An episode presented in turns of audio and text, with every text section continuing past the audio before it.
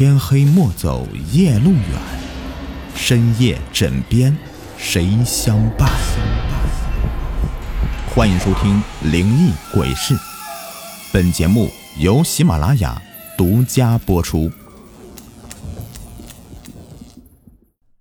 今天的故事的名字叫做《紫红色胎记》。刘小春半夜十一点被推进产房。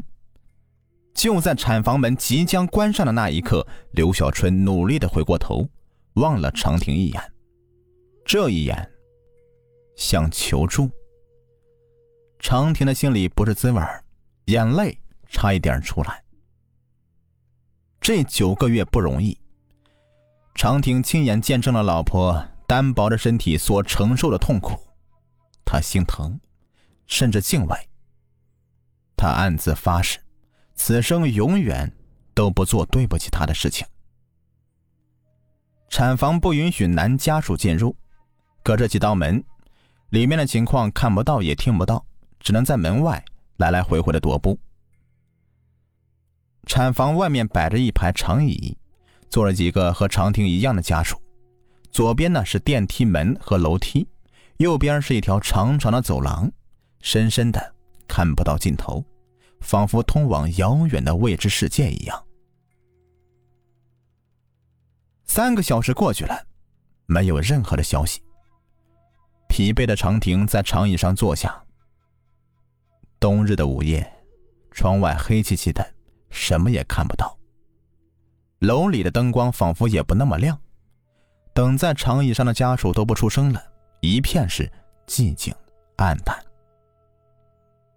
旁边一个老太太扭头看着他说：“小伙子，别着急啊，我儿媳妇比你嫁的进去还早呢，没事啊。”老太太抬头看看时钟，又说：“啊，现在是两点四十，这个时辰不好，过了三点呢就是好时辰了。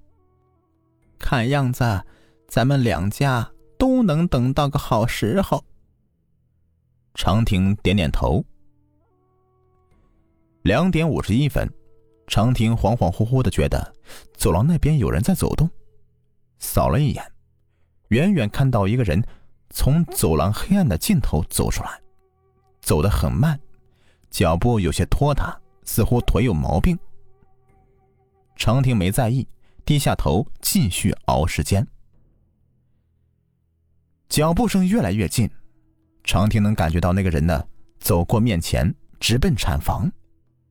长亭突然意识到有些不对劲儿，抬起头，看到一个男人站在产房门口，衣服在肩头位置撕破了，身上沾满尘土和血迹，肮脏狼狈。突然，那男人扭过头来，看向长亭。长亭顿时感觉浑身的汗毛都竖起来了。那男人的左脸血肉模糊，对着长亭是咧嘴挤出一个极其诡异的笑容，嘴里是白森森的牙齿，左脸的烂肉因为笑容的牵动，渗出了紫红色的粘稠的血。长亭是浑身僵硬，双眼因为是恐惧瞪得大大的，嘴张着却发不出任何的声音。长亭知道，这个人是谁。那个人诡异一笑，如闪电般击中长亭。记忆里那个最黑暗的角落被闪电惨白的光线照亮了。两年前，也是冬天，长亭陪一个客户吃饭，这客户出奇的能喝酒，一直喝到半夜。分手时，长亭已经脚步踉跄。长亭坚持自己开车，钥匙插了三次才插到钥匙孔里。午夜的路面没有了交警和车流，而变得宽阔通畅。车开到小西路，长亭觉得胃里面又开始翻腾，一股酒气儿上来。他正咬牙用力对抗，突然，砰的一声。车子一震，一个影子在前方飞起，又落下。长亭瞬间清醒了，撞人了。下车去，五六米远的地方趴着一个人，远远看去是个男人。长亭战战兢兢的走过去，心里盼望着那个人站起来，拍拍衣服说没事儿。然而，一直到他走近了，那男人还是趴在地上一动不动，四肢以奇怪的姿势摊开，左脸着地，一滩血正从头部下面。慢慢扩大，完蛋了！长亭顿时是浑身冷汗。醉酒驾驶肇事死人，他知道这是什么结果。抬头看看四周，一个人影也没有。长亭是一跺脚上车，一踩油门，就消失在了路的尽头。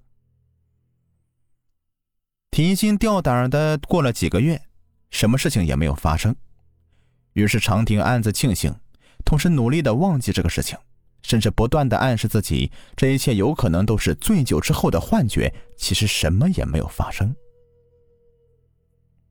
此刻，坐在产房门口那个男人呢，重新的出现在他面前，两年前夜晚的画面重新的浮现了。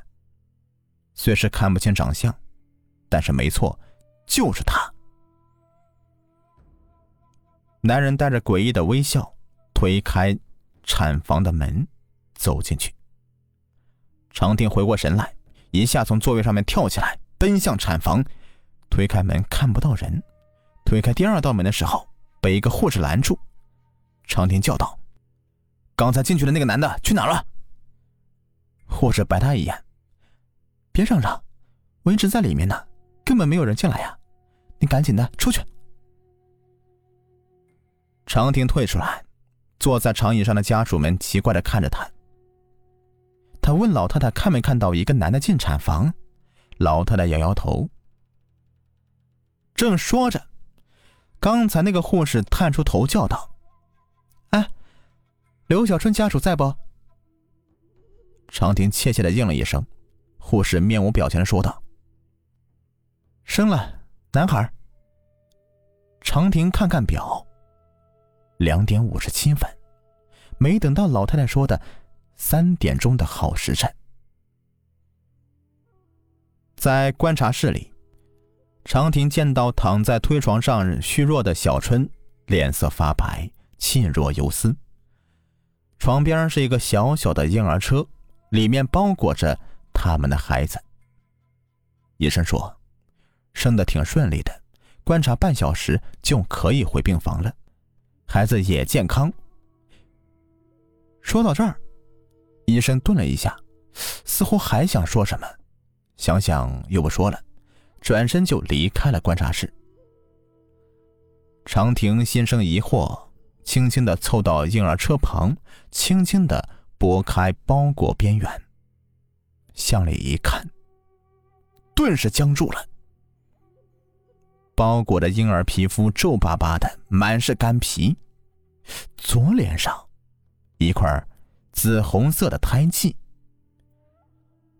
负责病房的大夫说，这块胎记可能是暂时的，有可能在三岁以后就退掉了。月嫂说，这胎记能下去，以前给家孩子就遇到过这样的情况，没事儿。长亭知道，这一块紫色的胎记。是不可能退去了，这一块胎记将伴着自己一生。他亲眼看到那个被自己撞飞的男人躺在地上，左脸着地，一滩的鲜血。他亲眼看到那个男人两年以后，在老婆生产的时候出现，从那条走廊的尽头走出来，左脸血肉模糊，钻进产房。他刚进去，老婆。就生下了这个有胎记的孩子，所以长亭明白了，那男人临进门对自己的恐怖一笑，他是来讨债的。他整整等了两年了，那襁褓里的婴儿不是自己的儿子，是那个午夜的冤魂。左脸的紫红色的胎记就可以证明。傍晚。阳光渐渐褪去，病房里灰蒙蒙的。小春睡了，月嫂去烫奶瓶，长亭俯身看熟睡的婴儿，头发是稀稀黄黄的，趴在脑袋上，脑型奇怪，五官离得太远了，一点也看不出自己的影子。最刺眼的就是左脸上的胎记，沿着眉角一条下来，直到脸颊，形状狭长，细看紫红色中有几道特别深。这形状和颜色，分明就是脸落地留下的痕迹。长亭正俯身端详，突然，婴儿毫无征兆的睁开眼睛，黑黑的瞳孔直直的盯着他，他吓得一激灵，本能的跳下来。然而，这个婴儿眼睛依旧是盯住自己。新生儿的眼睛是不聚焦的。只能看到近距离的地方，但长亭却感到这小孩目光是炯炯有神，甚至是锐利。长亭慢慢的退后，那双黑亮的眼睛竟然直直的追着他看过来。长亭一直退到门口，终于退出了眼睛的视力范围。他一屁股坐在门边的椅子上，开始发呆。小春翻个身醒来，问长亭：“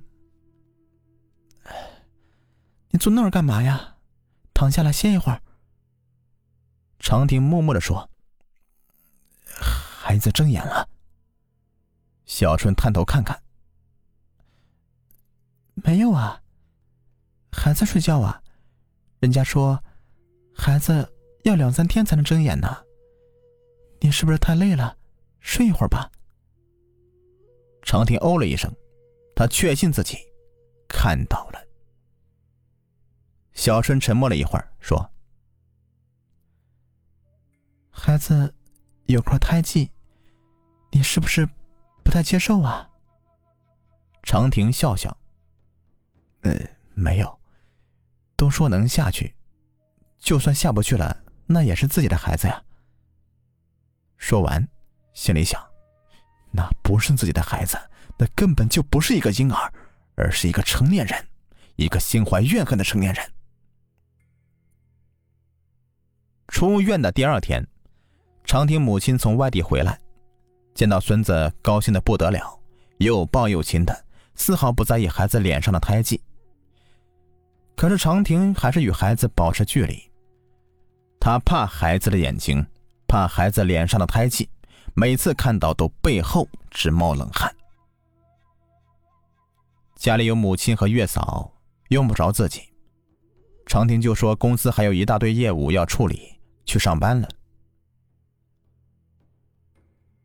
太清宫里，长亭虔诚的摇动签筒，也是签跳出来，第七十三签。解签的老道士接过签，一看。第七十三签。古人王道人受邀，签语为：鬼迷神不佑，需天神救。立善行功成，好事方成就。念罢，抬头问：“你求什么呀？”长亭想想，我求的是什么？求平安吧。道士不紧不慢的说：“这个签的典故是，唐朝有个叫李小二的，为人不义，一日在荒野为妖所迷惑，返家终日是迷茫浑噩。后其妻听说王道人功法精深，遂前往恳请王道人出山收妖。王道人感其妻意诚。”遂替李小二除妖，求得此签者，以改过行善，回头是岸，可获解脱。夜里，小春和月嫂带着孩子睡在主卧，母亲睡在客房，长亭在书房，但他睡不着，一闭上眼睛，那男人临近产房时诡异的微笑就跳出来。不知几点了，他隐隐听到有声音，然后看到书房门开了一条缝，一个脑袋一点一点的探进来，正是那个婴儿。婴儿咧嘴笑了，和那男人的笑容是一模一样的。左脸的胎记仿佛也在渗血。长亭头发都竖起来了，但一动都不敢动。他多想大吼一声，希望能有人醒来帮帮他。可是，除了因为恐惧而变得粗重的喘息声，他发不出任何的声音。那婴儿突然带着笑容说话了：“我是来告诉你的。”这个房子里的人都得死，一个也活不了。说完，婴儿瞬间收起笑容，面孔变得是铁青狰狞，恶狠狠的扑上来。长亭大叫一声，从床上坐起来。房间里什么都没有，只有令人窒息的黑暗。长亭自首了，这是他认为的唯一的活路，否则用不了多久。他就会疯掉。然而，警察根据他的自首档案发现，两年前他撞的那个男人并没有死，只是有两处骨折，早已养好。